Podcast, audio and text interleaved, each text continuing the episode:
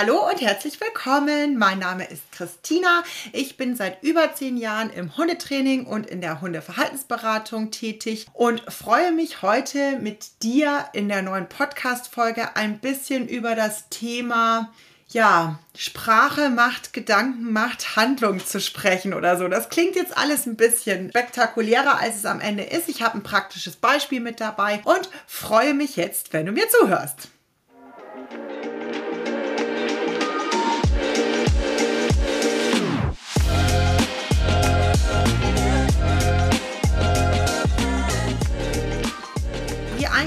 Erwähnt, ähm, wird es heute ein bisschen spannendes Thema, finde ich. Mir fällt gerade auf, dass ich sehr oft das Wort bisschen benutze. Aber es wird nicht nur ein bisschen spannend, sondern ich finde es richtig spannend. Ich werde euch heute so ein bisschen in, glaube ich, mein Wochenresümee mitnehmen und ich bin über ein Video gestolpert, über das ich gerne mit euch sprechen würde. Es ist von, äh, in der Timeline in, auf dem Instagram-Profil einer Hundetrainerin mit relativ viel Reichweite aufgetaucht. Ich folge dieser Hundetrainerin bewusst nicht. Ich finde es aber extrem spannend, dass wir Überschneidungen in den FollowerInnen haben, was mich auch ein bisschen nachdenklich stimmt. Da komme ich aber später noch dazu. Diese Person schreibt sich auch auf die Fahnen, eben fair und bedürfnis, nee, bedürfnisorientiert nicht, aber fair und positiv zu trainieren. Und sie interpretiert aber Verhalten von Hunden deutlich anders, als ich das machen würde. Und darüber möchte ich heute sprechen. Sie hat nämlich ein Reel gepostet, wo man zwei Hunde sieht, ganz am Ende einer gemeinsamen Interaktion. Und der eine Hund quasi verlässt die Situation und rast auf seine Bezugsperson zu. Ich glaube, es ist eine Frau. Und rempelt der volle Granate an die Füße. Also springt sie so an. Ja, genau, so gegen die Knie. Und es ist ein relativ großer Hund, also ist es ohne Frage ein Verhalten, was wir nicht haben wollen, was unangenehm für die Bezugsperson ist, was schmerzhaft ist. Im Umkehrschluss muss man aber auch sagen, ich glaube auch, dass es für den Hund körperlich nicht wahnsinnig angenehm ist. Und das Resümee aus dem Video, was sie gezogen hat, war, dass sie in die Caption eben reingeschrieben hat, da heißt es ja immer, Hunde wären Konfliktvermeider. Dann kommt noch natürlich noch ein längerer ähm, Text, aber Ende der Geschichte ist eben, also man sieht ja eindeutig, dass dieser Hund den Konflikt eben nicht vermeidet, sondern da voll reingeht. Und ich bin da wirklich, ich kann es gar nicht sagen, ich bin richtig entsetzt immer wieder darüber, wie persönlich man Verhalten von Hunden nehmen kann als Mensch und wie negativ man das auslegen kann. Denn ich sehe da meine Aufgabe einfach als Hundetrainerin, als Hundeverhaltensberaterin auf der ganz anderen Seite Verhalten zu erklären und natürlich in dem Fall auch einen Umgang damit zu finden, dass man eben sagt, oh nee, das wollen wir nicht haben, also müssen wir daran üben, dass es nicht auftritt. Aber wir müssen hier wirklich auch noch mal immer in Betracht ziehen. Und das ist wirklich, ich nehme jetzt nur dieses Beispiel, das gilt aber für alles unerwünschte Verhalten, was euer Hund so an den Tag legt. Es ist wirklich immer wichtig, auch zu schauen, warum zeigt mein Hund dieses Verhalten? Also was ist die Motivation meines Hundes dahinter? Wann tritt dieses Verhalten auf? Was passiert davor? Und auch ganz wichtig, was passiert danach? Denn, also man hat jetzt leider natürlich in diesem kurzen Reel nicht die Interaktion der Hunde gesehen. Man hat aber schon gesehen, dass ordentlich Dynamik so am Ende der Szene zwischen den Hunden war. Es könnte also hier, das ist jetzt natürlich rein interpretiert, äh, auch schon einfach sein, dass es keine schöne Begegnungssituation für den Hund war. Dass da eine hohe Erregung war, dass er vielleicht schon davor versucht hat, Kontakt zu seiner Bezugsperson aufzunehmen und da einfach keine Hilfestellung stattgefunden hat, sondern man stand halt wieder da. Der Hund konnte sich aus der Situation nicht lösen. Es war unangenehm für ihn und dann tritt eben ein Stressverhalten auf, schlicht und ergreifend. Dann, wenn man eben feststellt, dieses Verhalten tritt öfter auf, also mein Hund springt öfter irgendwie situativ an mir hoch und ist dabei sehr körperlich, ja. Also auch da bitte wieder so ein bisschen abwägen. Ich per se habe kein Problem. Ich habe ja einen kleinen Hund. Die Mali springt auch mal an mir hoch. Ich finde halt, da ist immer so ein freudiges Begrüßungshochspringen vielleicht ein bisschen was anderes als die Mali könnte auch in hocherregten Situationen, wie zum Beispiel, wenn Spielzeug Spielzeug im Spiel ist, ja, ihr wisst, was ich meine, super deutsch, dann könnte das schon auch mal passieren, dass die da, ich nenne es jetzt Achtung, in Anführungszeichen rüpeliger werden würde. Das heißt, es ist ganz wichtig, dass ich da ein bisschen mit den Erregungskurven spiele, dass ich immer gucke, dass wir wieder in Situationen Entspannung reinbringen, damit sie eben gar nicht zu hoch in die Erregung kommt.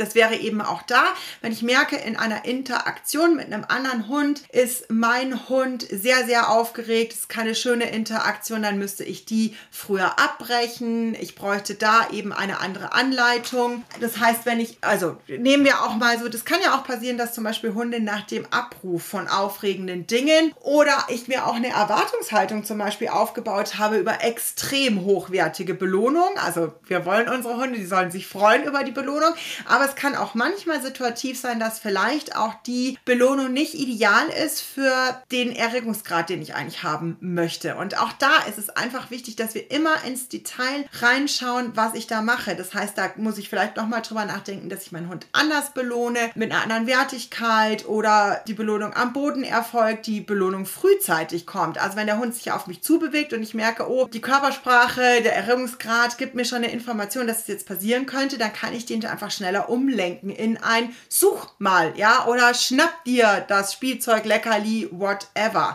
Lasst doch eure Hunde nicht immer in ein Verhalten reinknallen und es immer wieder üben und etablieren. Das ist einfach total wichtig. Und auch darüber wurde einfach gar nicht gesprochen. Es wird den Leuten nichts an die Hand gegeben. Es wird einfach nur impliziert, dass dieser Hund einen Konflikt sucht. Absichtlich, dass er absichtlich seinem Halter, seiner Bezugsperson irgendwas Negatives wollen würde. Und das ist einfach lächerlich und indiskutabel. Es tut mir total leid. Ich finde, nein, es tut mir nicht leid. Stopp, es tut mir nicht leid. Äh, wir werden heute noch darüber sprechen, dass da eben Worte ganz wichtig sind, die wir wählen, weil sich da einfach vieles in unsere Köpfe einbrennt. Oh, ich weiß überhaupt nicht, wo ich anfangen soll. Das macht mich wirklich ein bisschen emotional. Das merkt ihr auch. Ich werde heute auch wieder so ein bisschen von A nach B springen und keinen guten roten Faden haben, aber da müsst ihr jetzt heute einfach durch. Also hier wirklich nochmal hinschauen, wenn ihr ein unerwünschtes Verhalten habt also wir nehmen jetzt, mein Hund springt manchmal an mir hoch und ich empfinde das als unangenehm. Das darf wirklich jeder selber entscheiden. Wenn ihr das einfach nicht möchtet, dass der Hund hochspringt, dann ist es völlig egal, dass andere Leute vielleicht sagen, ich finde das nicht schlimm, dass mein Hund hochspringt, sondern es ist euer Zusammenleben mit dem Hund. Es geht ja nur darum, dass ich dann einen Umgang damit finde, wie ich meinem Hund es lohnenswert mache, nicht an mir hochzuspringen. Also alle Viere auf dem Boden zu behalten. Das ist auch nochmal ganz wichtig. Ihr müsst immer das Zielverhalten klar vor Augen haben, weil das ist das, was ihr trainiert und das ist das, wo ihr den Fokus drauf legt. Nicht auf, oh, gleich springt er wieder hoch. Hey, er hat noch alle Viere am Boden. Großartig. Hier muss die Verstärkung dann einfach kommen. Aber ich muss natürlich auch immer schauen, in welchen Situationen tritt es auf. Wie gesagt, meistens ist beim Hochspringen gehört ein gewisses Grad an Erregung dazu. Dass ich da so ein bisschen drauf achte, was passiert davor und auch diese Situation einfach schon schlauer gestalte. Ja, also zum Beispiel, wenn es äh, beim Nachhausekommen wäre, müsste ich vielleicht auch überprüfen, kann es sein, dass mein Hund so krass hoch erregt ist, weil er vielleicht Frust empfindet, wenn er allein gelassen wird. Haben wir also eigentlich ursprünglich ein Problem mit dem allein zu Hause sein oder ist es auch manchmal, dass er sich einfach nur echt freut, wenn ich wiederkomme, ich das vielleicht aus Versehen im Welpenalter schon verstärkt habe. Ich immer, ja, wo bist du denn? Ja, wo bist du denn? Ja, fein, fein, fein, fein, fein, fein, fein. Und da noch ganz lustig fand. Und jetzt ist der Hund aber, hups, halt etwas größer geworden. Und ich habe mir da aus Versehen halt einfach was aufgebaut, was ich jetzt überhaupt nicht mehr so prickelnd finde dann kann ich das ja auch wieder verändern durch Training. Ja, aber ich muss eben dann auch ehrlich sein, oh, ich habe da ein Verhalten auch mit verstärkt über Aufmerksamkeit. Und da sind wir halt beim nächsten Punkt. Wenn mein Hund immer wieder Aufmerksamkeit bekommt und natürlich, wenn der uns an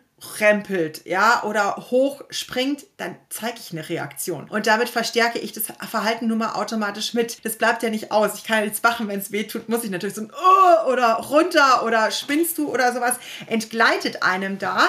Ähm, natürlich einfach mal, aber deswegen ist es ja auch der Punkt, warum wir im positiven Hundetraining uns sehr viel Gedanken darüber machen, wie wir vorab solche Situationen einfach gestalten und managen können, ja, und da einfach rein gehen, schon, dass dieses Verhalten überhaupt nicht mehr auftritt und dass wir dem Hund dann immer erklären, wenn du auf mich zuläufst, bleibst du stehen, setzt du dich hin, was auch immer ich dann quasi haben will oder jagst dem Leckerli nach, machst ein Suchspiel. Das ist ja wichtig, dass ich mir dann auch gut überlege, wie schafft mein Hund dieses Verhalten, was ich gerne hätte, herzustellen und dann auch das gut zu etablieren. Und daran fehlt es eben meistens. Es wird sich keine Gedanken gemacht. Die Hunde werden weiter in Situationen reingebracht, die sie vielleicht noch nicht leisten können. Und dann wird darauf rumgekloppt und rumgenervt und rumgeschimpft. Und immer wenn ihr den Hund schimpft, gebt ihr Aufmerksamkeit in ein Verhalten, was ihr nicht haben wollt. Und dann wart ihr eigentlich schon wieder den Tick zu spät. Und natürlich passiert es mal im Alltag. Wir sind nicht perfekt und Dinge passieren da draußen, wenn wir uns in der Umwelt bewegen. Aber ich kann in Trainingssituationen vorab eben schon wahnsinnig viel etablieren und erkennen erklären, ja,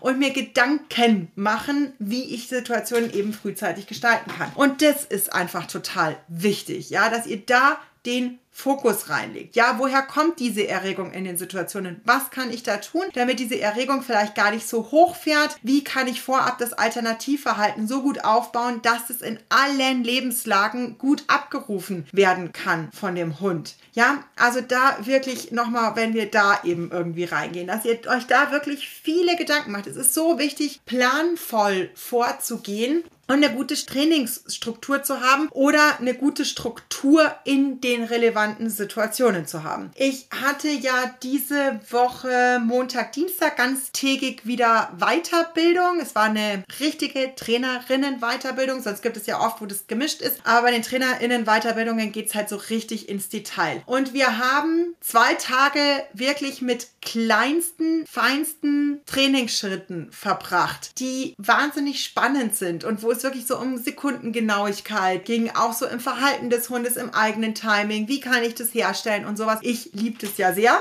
braucht man überhaupt nicht immer. Muss man auch mal fairerweise sagen. Ich brauche nicht immer so einen krass strukturierten Trainingsplan. Vieles geht deutlich schneller im Alltag mit den Hunden, aber manchmal eben auch nicht. Und da bitte hinterfragt euch immer. Also, ich habe ja wahnsinnig viele oder die meisten meiner Kundinnen sind schon trainingserfahren und haben schon eigentlich Ideen. Die haben schon Kurse gemacht, die haben Webinare gebucht, die haben sich schon viel eingelesen im positiven Hundetraining und in vielen Dingen hat es ihnen auch geholfen. Und das auch bitte immer dran denken. Ihr sollt Webinare, nehmt Kurse. Ich mache auch immer wieder Themenabende und und und dazu, weil allein die Aufklärung oder das Wissen vielen schon helfen kann. Aber es gibt auch immer wieder einzelne Situationen, wo ihr es vielleicht nicht hinkriegt. Und das ist völlig in Ordnung. Dafür gibt es dann die Profis, die euch da wirklich nochmal ganz engmaschig und kleinschrittig begleiten können in der Hundeverhaltensberatung, im Einzelcoaching. Das ist dann, muss man wirklich ein bisschen gucken, ob da in den Fällen es sinnvoll ist, in Gruppen zu bleiben. Das kommt ein bisschen auf die Thematik an, ja. Aber investiert da rein. Es, ich habe es diese Woche wieder gehabt. Ich habe jetzt ein paar Neustarterinnen. Da sind wir so in Woche drei oder so. Und es hat sich schon so viel getan, obwohl die eigentlich alle Tools schon kannten. Wir haben es nur einfach nochmal, also nur in Anführungszeichen gesetzt,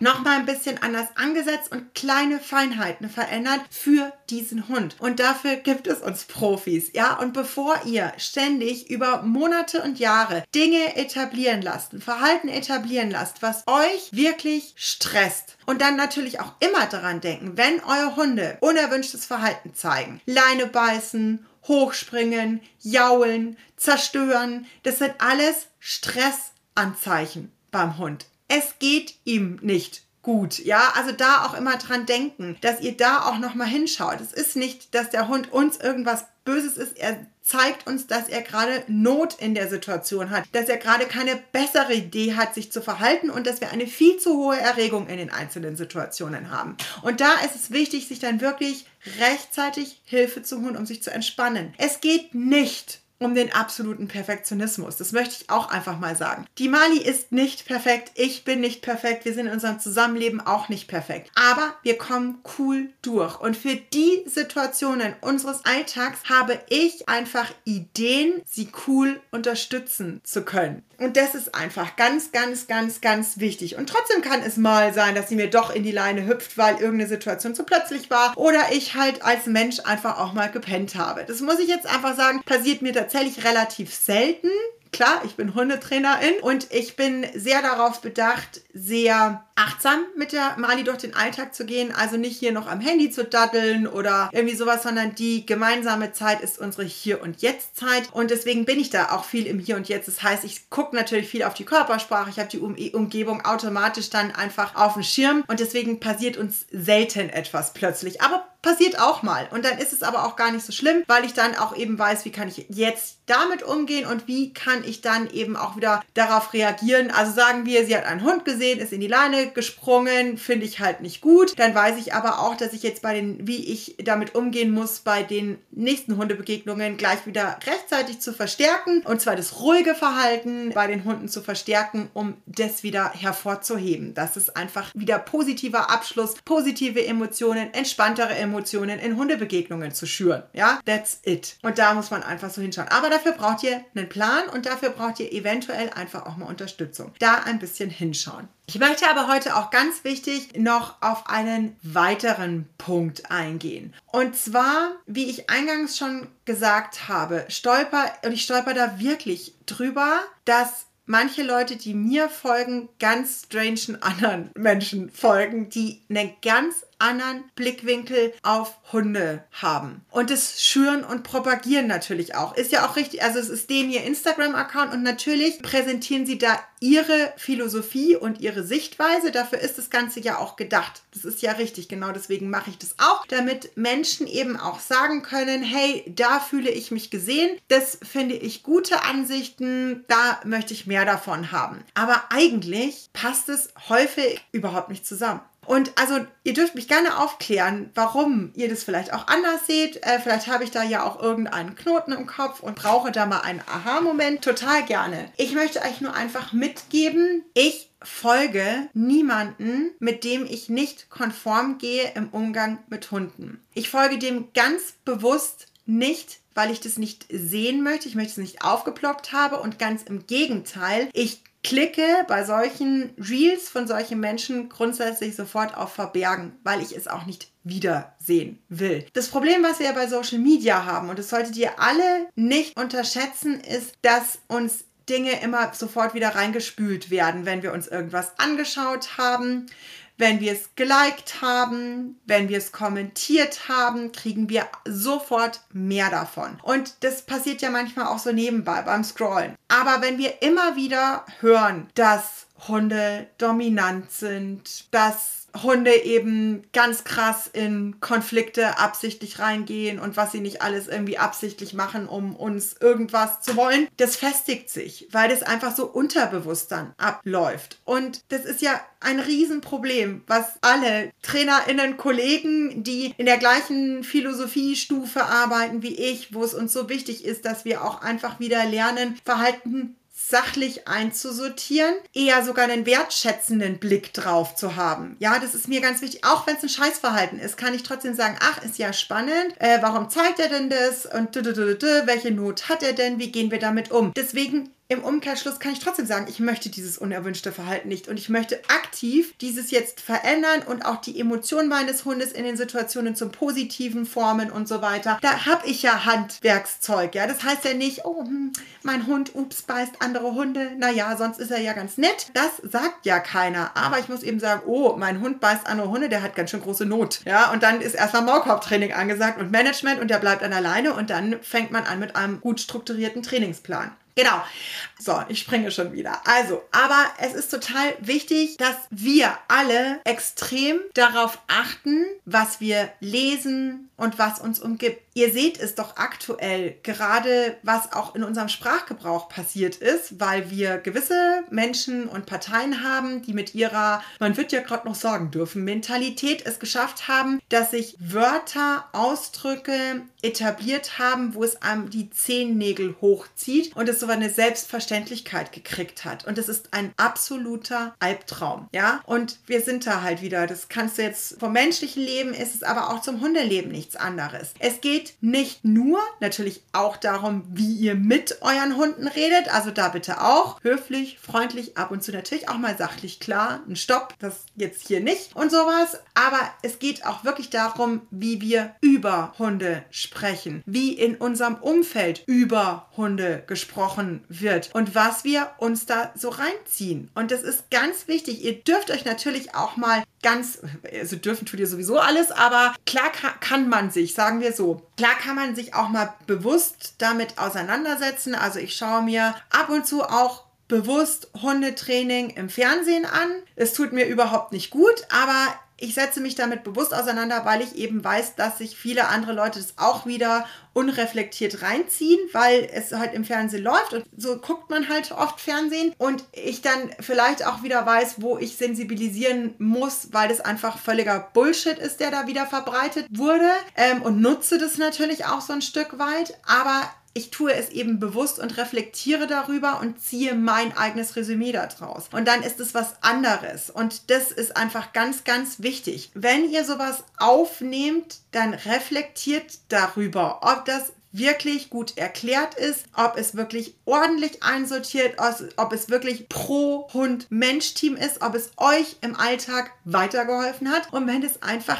nicht so ist und da nur übers Leder gezogen wird von Verhalten von Hunden, wenn Hunde wieder negativ dargestellt werden, dann würde ich auf Verbergen klicken, weil dann braucht ihr davon auch einfach bitte nicht mehr. Also schaut da wirklich bitte nochmal genau hin, wem ihr da Reichweite gibt und wen ihr da auch in euer Leben lasst. Das ist wirklich in der heutigen Zeit mit diesem ganzen Input so, so wichtig immer mal wieder zu gucken, bringt es mich weiter, macht es mir positive Stimmung oder zieht es mich einfach nur runter, weil wenn ich jetzt den allen folgen würde, ich würde mich ja den ganzen Tag aufregen und es bringt uns ja wirklich gar, gar, gar, gar, gar nicht. Also schaut wirklich darauf, was brennt sich da bei euch ein, was sind so die Wiederholungen, die ihr mal wieder hört, geht ihr wirklich konform damit? Worte machen Gedanken, auch wenn wir sie nebenbei immer nur so einfach hören und aufschnappen und deswegen ist es wichtig, dass wir Dinge lernen, wieder bewusst zu konsumieren, das Ganze auch in Ruhe zu reflektieren, weil sonst handeln wir nach unseren Gedanken irgendwann. Ja, und das wirklich auch gerne in eurem privaten Umfeld so ein bisschen drüber schauen, mit welchen Hundemenschen umgebt ihr euch, auf welche Diskussionen lasst ihr euch ein, ist es wirklich sinnvoll für euch, bleibt da wirklich bei eurem Hund, bleibt positiv, bleibt glücklich. Ja, ihr dürft da wirklich eure einzelne Bubble haben ich mache das auch nicht. Ich möchte mit meinem Hund umgeben von netten Mensch-Hund-Teams sein, die wertschätzend sind, die reflektiert sind, die positiv bleiben. Das ist mir total wichtig und das ist völlig in Ordnung. Und ihr dürft in eurem Freundes- und Familienkreis, wenn ihr merkt, ich spreche da viel gegen Windmühlen, ich muss da mich immer permanent irgendwie rechtfertigen, weil die halt zu viel Hundetraining aus dem Fernsehen konsumiert haben und euch dann immer irgendwas erzählen erzählen wollt, dann klammert auch ruhig das Thema einfach aus und sagt, ey, du machst es, wie du meinst. Ich finde das nicht gut, aber das ist deine Entscheidung. Aber ich möchte auch, dass du respektierst, dass ich meinen Weg damit gehe. Und das darf man dann schon mal machen. Das wollte ich euch diese Woche mal mitgeben. Ich bin sehr gespannt, was ihr dazu denkt. Wir werden da definitiv auch noch häufiger darüber sprechen, weil das einfach ein ganz wichtiges Thema ist, wie ich finde. Vielen Dank fürs Zuhören. Ich freue mich wie immer über Feedback bei Instagram. Ihr könnt auch eine E-Mail schreiben und dann freue ich mich auf nächste Woche.